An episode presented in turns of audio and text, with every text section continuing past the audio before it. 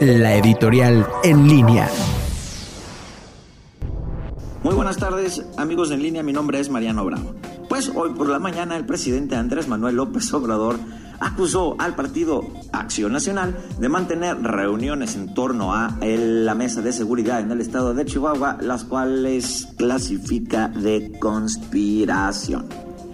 Esto, bueno, nos sorprende y en lo particular creo que abona en la construcción del escenario en el cual el presidente se encuentra muy cómodo en el cual es no asumir responsabilidades, estar apuntando para afuera lo que hacen los demás en vez de lo que hace propiamente su gobierno y sus acciones, y así ir construyendo un escenario postelectoral en el cual encontraría mucha comodidad para, una, agrietar el escenario electoral futuro, dos, justificar una posible victoria en nombre del pueblo bueno y sabio del cual él mantiene el pulso y es vocero, y además, pues una siguiente fase que es la de perpetuarse en el poder.